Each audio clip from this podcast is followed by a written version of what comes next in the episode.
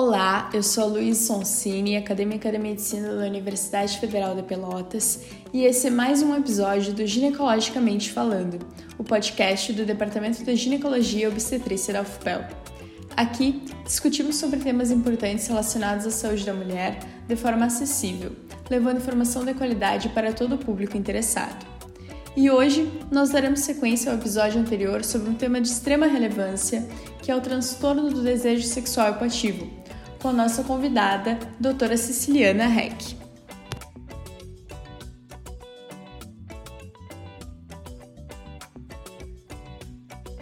E a senhora já tinha falado um pouco lá no início para caracterizar né, o transtorno, mas como que é realizado então um fechado diagnóstico desse transtorno?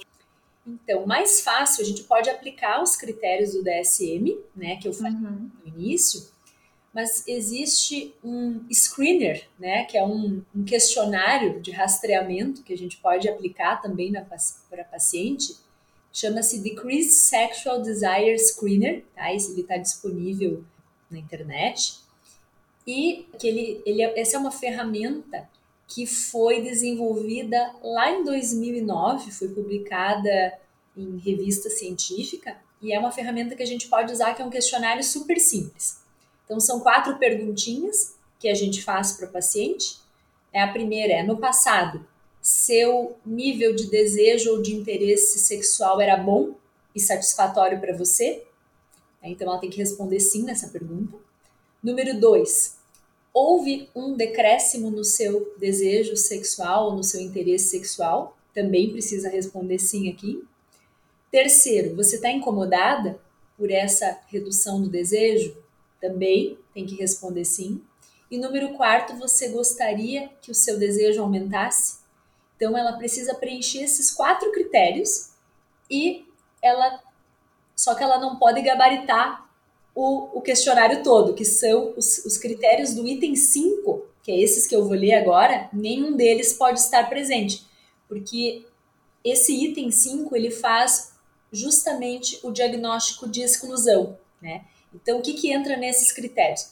Se eu tenho uma paciente que tem depressão, que tem alguma outra condição médica, que tem uma cirurgia, por exemplo, recente, que usa medicações ou é usuária de álcool ou de drogas, gestação ou que recém ganhou bebê ou que tem sintomas menopáusicos, ou ainda que está tendo outros outras questões sexuais, como por exemplo dor, né? Uma redução de excitação ou de orgasmo, porque aqui a gente está falando exclusivamente de desejo, tá? Ou ainda, quando o parceiro sexual tem algum problema, né, relacionado, ou uma questão de relacionamento, uma insatisfação com o relacionamento, ou ainda cansaço, fadiga, estresse, né?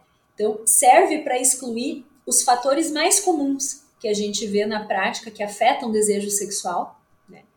E as primeiras perguntas são para confirmar se essa paciente tem realmente critérios e se isso gera sofrimento para ela. Então acaba ficando um pouco mais fácil do que preencher todos aqueles critérios lá do, do DSM, embora isso envolva conversa, né?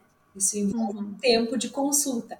Então não adianta a gente querer resolver desejo em 15 minutos, né? É praticamente impossível.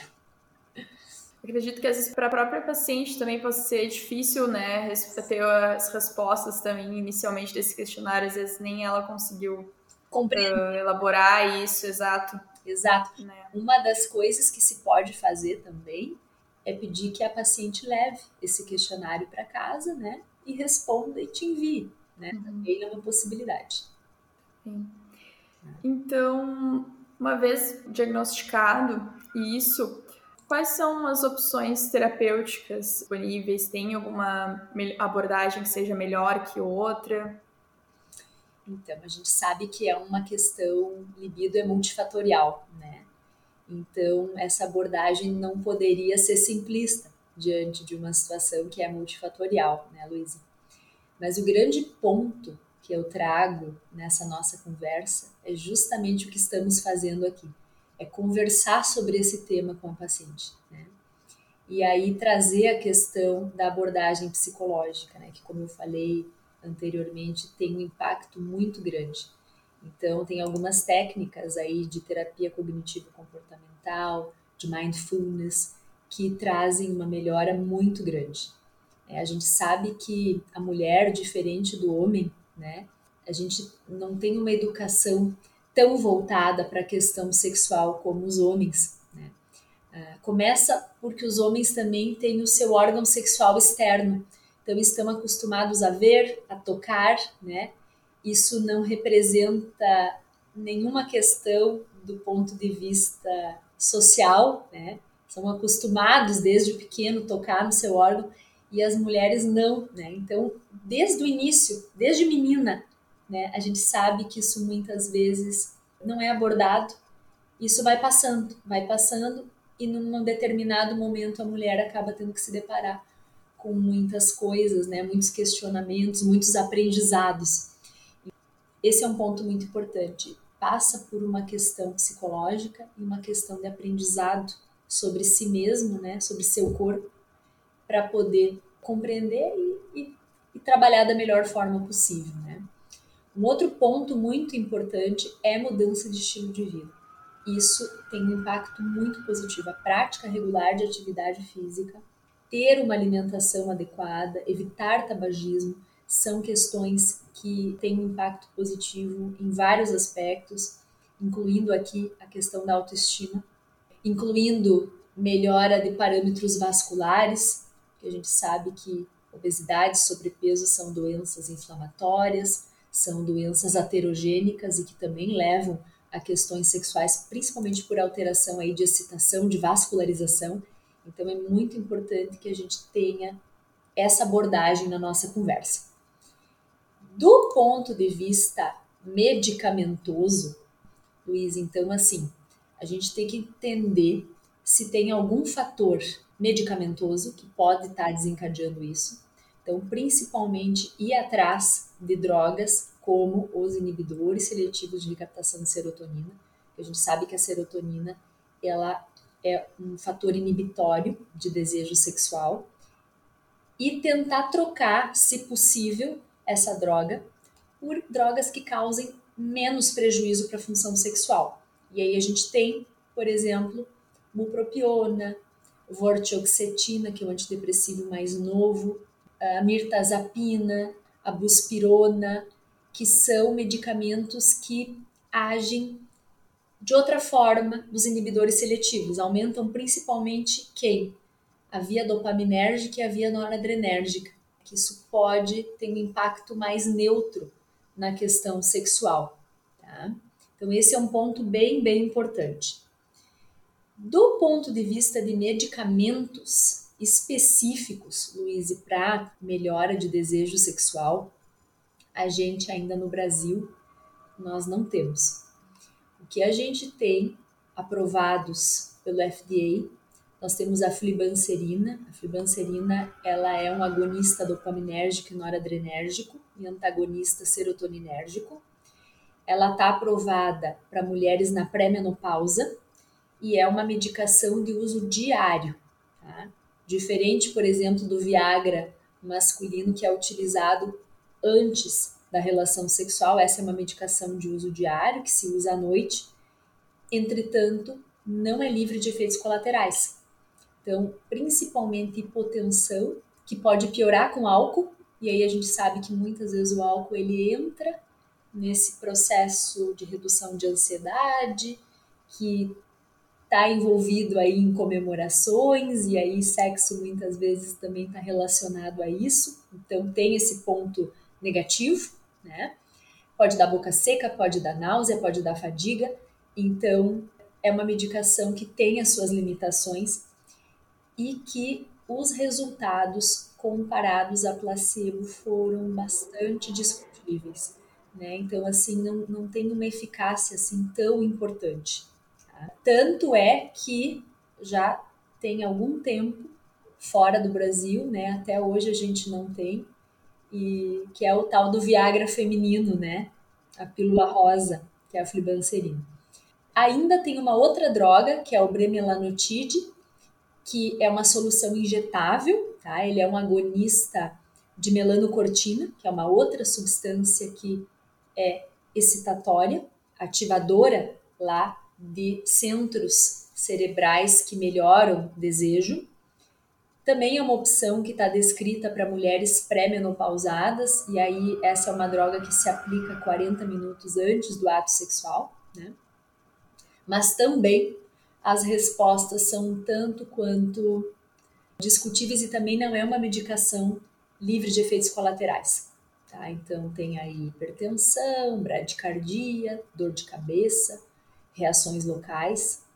Então, na verdade, a gente é bem limitado do ponto de vista terapêutico, medicamentoso para essa questão. Né? Passa muito mais por uma abordagem psicológica, uma abordagem de drogas em uso, de questões psicogênicas, de questões de relacionamento.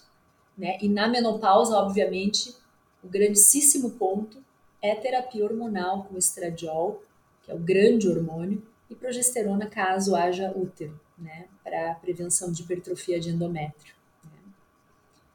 E aí, creio que vem a pergunta, né? Ou não, Luiz? Será que vem uhum. aquela pergunta daquele hormônio? Com certeza. Aquele cara que tá na moda? É, muito na moda, muito questionado, né?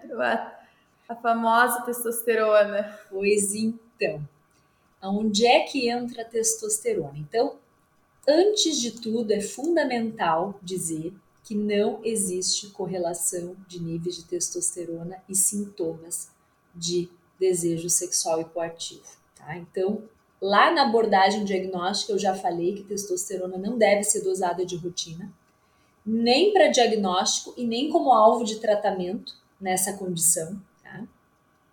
Até porque os métodos que nós temos disponíveis para dosar a testosterona não são métodos que foram validados para níveis baixos de testosterona, como é o das mulheres. Mulher tem testosterona baixa, né, pessoal?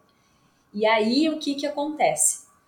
Que se a gente dosa a testosterona, geralmente ela vem um valor mais baixo e isso pode trazer questões, inclusive psicológicas, para paciente que vê aquele exame baixo e está inundada de informações, pseudo, né? Informações dizendo que está ali o problema e é aí que a gente entra como tratamento, né? Então, a orientação é contra, isso estou falando das principais diretrizes mundiais que nós temos, inclusive a nossa brasileira, contra o uso generalizado de testosterona para mulheres que tenham disfunção sexual, exceto para essa condição que nós estamos conversando hoje, que é a desordem do desejo sexual hipoativo. Tá?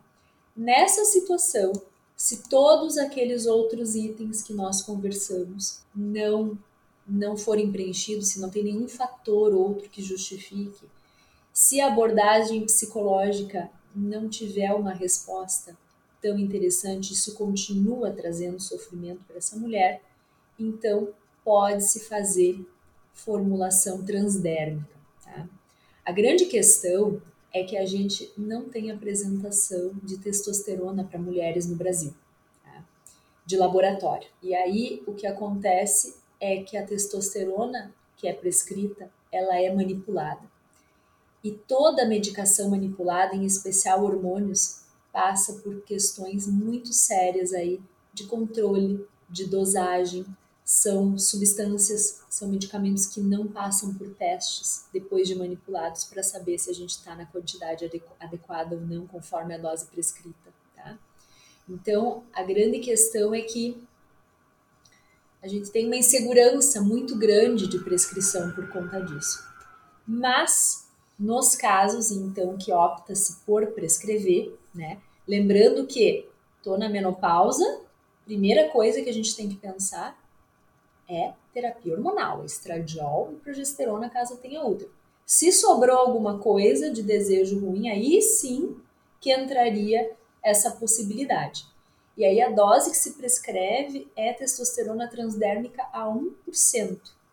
Nada de querer inventar com apresentações masculinas e fazer metade, fazer um quarto do sachê, fazer injetável, não sei quanto da ampola, chips hormonais nem estamos cogitando, né? Nós temos contraindicação absoluta. Esse uso da testosterona transdérmica que eu tô falando, gente, é um uso off-label, tá? Porque a gente não tem liberação de uso de testosterona para mulher, mas essa é a forma ainda que se considera menos danosa. A dose proporcional seria um décimo da dose utilizada pelos homens, tá? Que fica na casa de 300 microgramas dia, tá? E aí sim, nesse caso, que a gente monitora os níveis de testosterona na reposição. Por quê? Porque aí a gente tem que ver se não vai ficar níveis suprafisiológicos. A dose, o nível desejado é o nível que as mulheres na pré-menopausa têm na sua faixa fisiológica. Tá? E por que tudo isso, né, gente? Por que esse cuidado todo? É porque a gente não tem dado de segurança a longo prazo. Então, não tem estudos além de dois anos de segmento, principalmente do ponto de vista cardiovascular, do ponto de vista de neoplasias. Então, por isso que a gente tem que ter um cuidado muito, muito grande.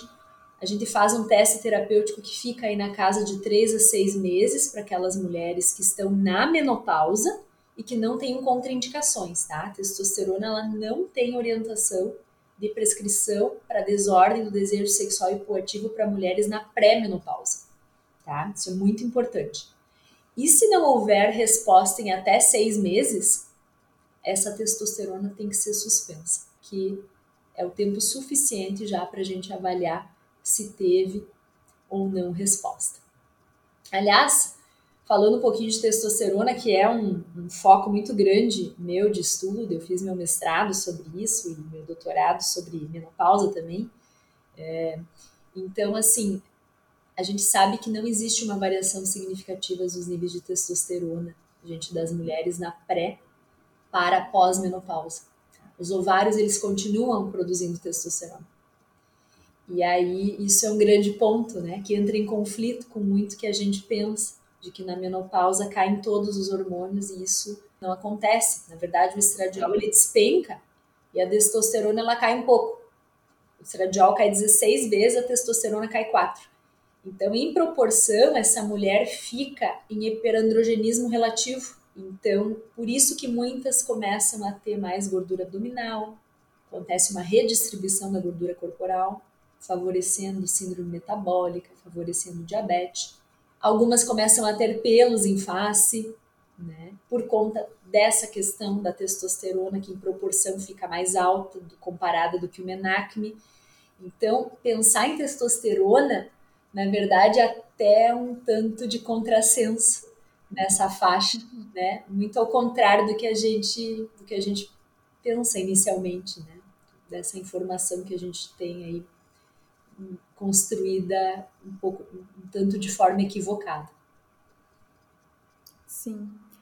Então, finalizando então o episódio de hoje, não sei se a senhora teria mais alguma contribuição, esclareceu muito nossas dúvidas. Eu acho que já falei bastante, né, Luiz? Falo demais, esse é meu problema. É que eu adoro. Eu achei ótimo.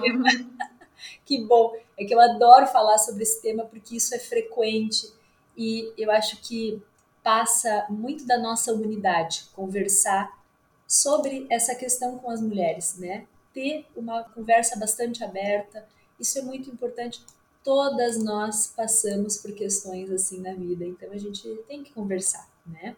O que eu trago então de mais importante é conversar sobre esse assunto, né? Abordagem psicológica é o grande ponto. E, e aí eu trago só uma discussão final que eu acho que é muito importante, que hoje em dia as pessoas querem uma pílula para tudo, né, Luíse? Para perder peso, para resolver seus problemas sexuais, né?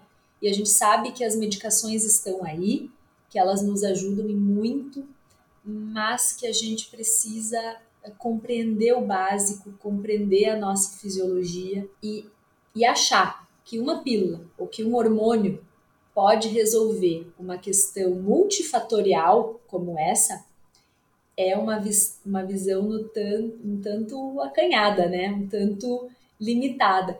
seria meio triste se a gente conseguisse uhum. reduzir nós mulheres, né, que somos tão multi, aqui venha com a minha conversa feminista, numa uhum. pílula, né?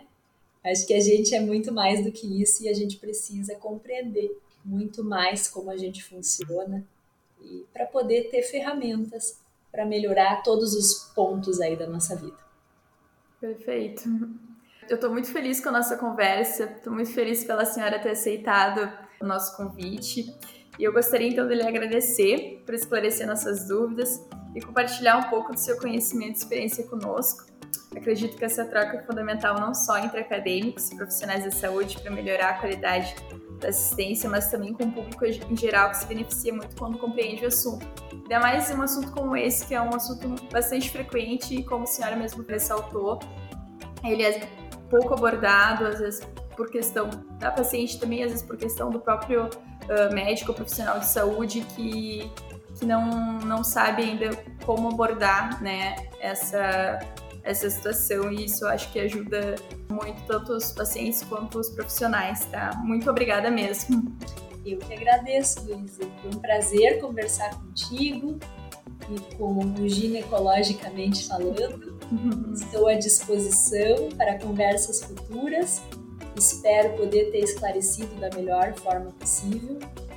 E precisamos conversar sobre desejo, sobre libido, sobre saúde feminina e sobre nós mulheres, né?